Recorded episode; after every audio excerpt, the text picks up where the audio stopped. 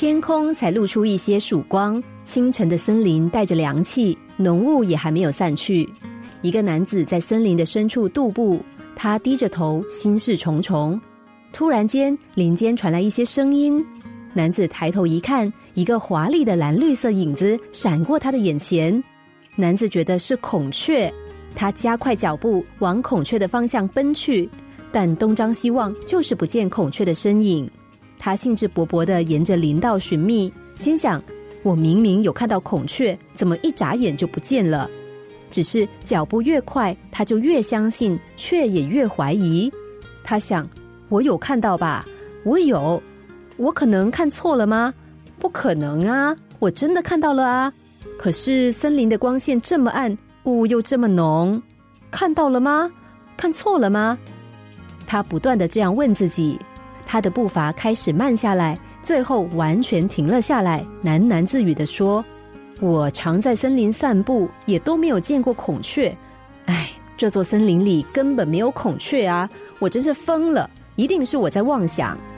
男子掉头离开了，以至于没有看见第一道金色阳光闪耀在山头的时候，那傲立枝头的孔雀是多么的华美。我们每个人的心中都有一只孔雀，它就是人人渴求的幸福。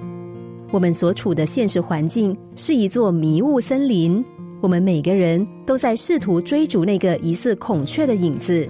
我们信誓旦旦相信那属于我们的幸福就近在咫尺。我们一边急切的想要抓住它，一面又怀疑幸福只是传说中的青鸟，根本就是个不存在的童话。我们既相信，却也既不相信。每个人都经过这样自我怀疑的矛盾过程。